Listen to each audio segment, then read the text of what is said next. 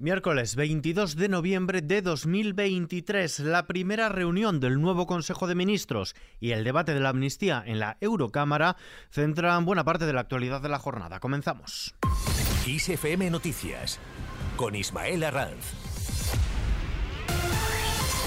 ¿Qué tal? Primer Consejo de Ministros del nuevo gobierno con nueva portavoz. Pilar Alegría ha destacado que el ambiente de esta primera reunión ha sido magnífico, insistiendo en que ha visto mucha ilusión, mucha implicación, muchísimas ganas en este equipo al que se incorporan caras nuevas, aunque salen otras. Una agenda que saben todos ustedes es una agenda muy ambiciosa que va a ser desplegada por un gobierno conformado por hombres y mujeres con una trayectoria ya en la gestión eh, importante y desde luego con un objetivo claro que contempla esta agenda ambiciosa, este acuerdo de gobierno, que no puede ser otra que mejorar la vida de los españoles y de las españolas.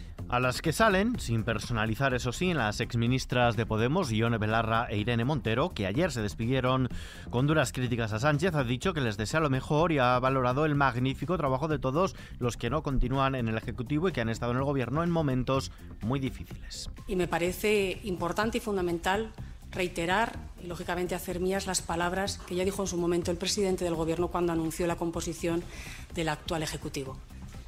En primer lugar, reconocer el magnífico trabajo y labor que realizaron todos los diputados y diputadas que ahora no continúan en un momento muy difícil para nuestro país.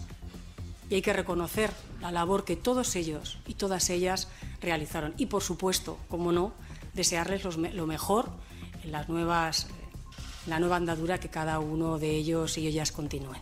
Mientras tanto, los 22 ministros y ministras comienzan a trabajar y para poder hacerlo ya tienen una primera misión que cumplir, aprobar cuentas para 2024, para lo cual, según la nueva portavoz del Gobierno, ya han puesto la primera piedra. Pilar Alegría.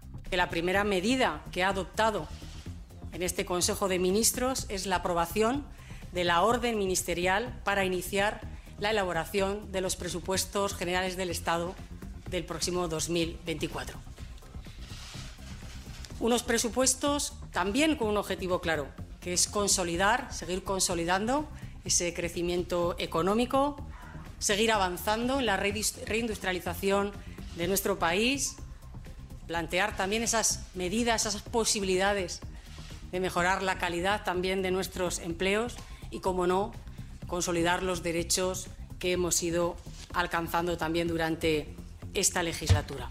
El nuevo gobierno ya habla de subir también el salario mínimo y la patronal ha hecho su propia propuesta. La COE propondrá al gobierno y a los sindicatos subir el salario mínimo interprofesional un 3% para 2024 desde los 1.080 euros actuales por 14 pagas hasta los 1.112,4 euros al mes y aplicar otra subida del 3% para 2025, lo que le situaría por entonces en 1.145,77 euros mensuales. En ambos casos sería aplicable la cláusula de garantía prevista para estos ejercicios en el acuerdo de convenios con los sindicatos. Por otro lado, el Ejecutivo insiste en que la ley de amnistía es plenamente constitucional. La nueva portavoz del Gobierno, Pilar Alegría, ha insistido en que la ley de amnistía que han presentado en el Congreso de los Diputados es plenamente constitucional ante el debate que se lleva a cabo hoy también en el Parlamento Europeo. La ley de amnistía es una ley plenamente constitucional. Plenamente constitucional. Y tal es así que ayer además eh, dimos ese primer paso fue la propia fue en, el Congreso de los Diputados eh, los letrados de la los letrados de la Cámara dieron ya el visto bueno para su toma en consideración y a partir de ahí como viene siendo habitual se abrirá un debate con el resto de las fuerzas parlamentarias.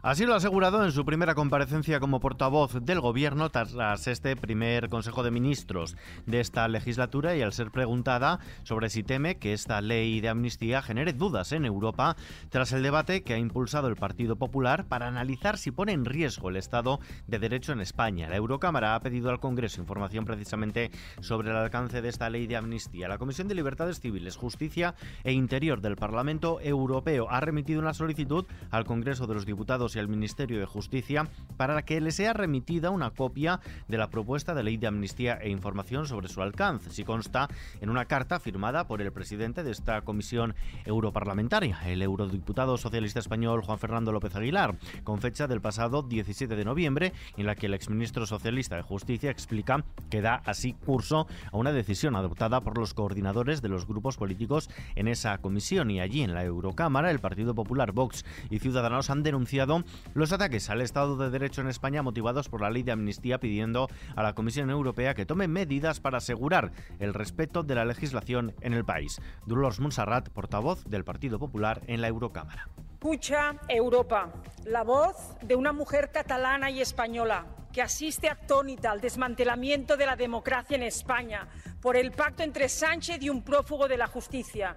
Sánchez para conseguir los siete votos que le permitan gobernar y Puigdemont para lograr la amnistía de un golpe a la democracia y de gravísimos delitos de corrupción y terrorismo. Escucha Europa el grito de millones de españoles que dicen no a una amnistía que acaba con la igualdad ante la ley, la independencia judicial y la separación de poderes. Por su parte, el PSOE y sus socios de gobierno han apoyado en el Parlamento Europeo la ley de amnistía. Escuchamos a la líder de los socialdemócratas europeos, es la española Irache García. ¿Cómo puede jactarse el Partido Popular de ser el garante de la unidad de España cuando durante el gobierno de Mariano Rajoy tuvo lugar la mayor crisis territorial de la historia de la democracia de España, con dos referéndums y una declaración unilateral de independencia?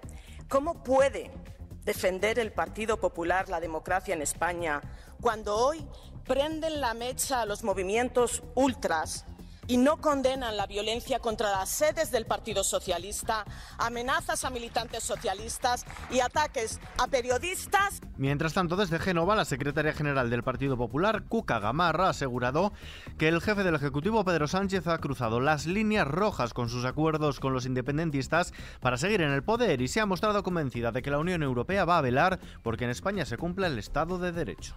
La Unión Europea va a velar porque en nuestro país se cumpla ese Estado de Derecho y, por tanto, va a velar porque todos esos principios del Tratado de la Unión sean respetados por los propios gobernantes de nuestro país. Eso es lo que hoy se dirime en, eh, en Estrasburgo y eso es lo que centra también la eh, atención en, en, los medios y en la sociedad española. Dicho esto, ha recordado al presidente del Gobierno su deber de no poner en riesgo los fondos europeos. Y tendrá que ser en el marco del control que establecen las distintas instituciones europeas donde todo esto se dilucide.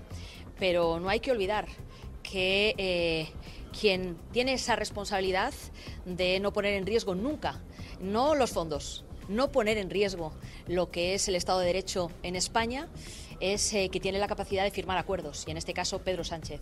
Por cierto, que el Partido Popular está expectante ante los cambios que haga Feijó y el nuevo rol que vaya precisamente a jugar Cuca Gamarra. El Partido Popular está a la espera de que su jefe de filas, Alberto Núñez Feijó, dé el pistoletazo de salida a los cambios en las portavocías parlamentarias y en el partido para reforzar la oposición a Pedro Sánchez. Estos ajustes serán inminentes, pues Feijó ya avanzó que se harán antes de que acabe este mes. El reemplazo es seguro en el Senado, donde Javier Arenas ocupa el puesto de forma interina y también la situación de Cuca Gamarra después de que el presidente de los populares haya defendido que la Secretaría General y la portavocía en el Congreso no pueden seguir recayendo en la misma persona. Y el PSOE también tendrá que reorganizar sus portavocías tras su nombramiento como portavoz del gobierno. Pilar Alegría dejará de ser próximamente portavoz de la Ejecutiva Federal del PSOE, un cargo para el cual el partido baraja la posibilidad de contar con varias personas en función de los temas a abordar, tal y como hace también el Partido Popular, donde Elías Bendodo, Miguel Tellado y Borja Semper van compaginando esa función de portavoz del partido. Cambiamos de asunto y nos vamos fuera de nuestras fronteras en Oriente Próximo. El acuerdo entre Israel y el grupo terrorista Hamas de una tregua de cuatro días comenzará mañana jueves por la mañana y a partir de ahí empezará el proceso para intercambiar 50 rehenes retenidos en Gaza y 150 prisioneros palestinos en el Estado judío, todos ellos mujeres y niños. La tregua está sujeta a una renovación si se logra alcanzar los objetivos y apuntan a que los mediadores egipcios y cataríes continúan negociando para que haya días adicionales a esta pausa humanitaria. Los líderes del G20 abogan por su parte por la solución de dos estados para poner fin al conflicto en Gaza entre Israel y el grupo terrorista Hamas en una cumbre virtual convocada por la India como presidenta del grupo de los 20. En los mercados, la bolsa española ha alcanzado un nuevo máximo anual al rozar la cota de los 9.900 puntos con una subida del 0,61% propiciada por el avance de Wall Street. El índice de referencia del Parque Nacional, el IBEX 35, sube. Lo hace hasta los 9.887 enteros, nuevo máximo anual de cierre y precio que no veíamos desde finales de febrero del año 2020 en el año acumula. Por tanto, una subida del 20,15%. El euro se cambia por un dólar con 9 centavos. Vistazo ahora al mapa del tiempo. Mañana jueves la situación anticiclónica predominará en la mayor parte de la península y Baleares con abundancia de cielos poco nubosos, salvo en el Cantábrico Alto, Ebro y norte del sistema ibérico donde estará más cubierto. En el Cantábrico Oriental incluso hay posibilidad de precipitaciones débiles, dispersas y ocasionales, al igual que en Melilla con algún chubasco matinal, mientras que habrá también intervalos nubosos en el estrecho, en los litorales del sur y sureste de Baleares y puntos de Canarias. En cuanto a las temperaturas, las máximas aumentarán en la mitad norte de manera acusada en montaña. Bajarán en el área mediterránea peninsular y Canarias. Las mínimas mientras descenderán en general con heladas en montaña que se extenderán a zonas aledañas más intensas en los Pirineos. Terminamos.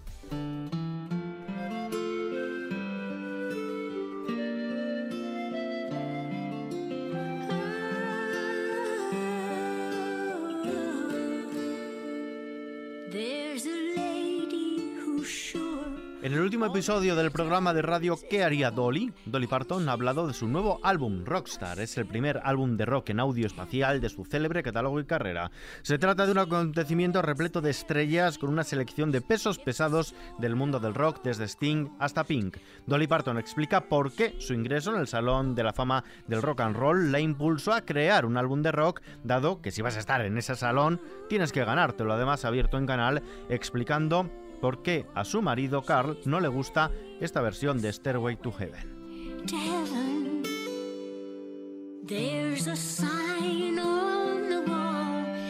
Con esta noticia que está ampliada en nuestra web xfm.es lo dejamos por hoy, pero la información, como siempre, actualizada las 24 horas del día en los boletines de XFM y contextualizada con los audios de la jornada aquí en nuestro podcast XFM Noticias.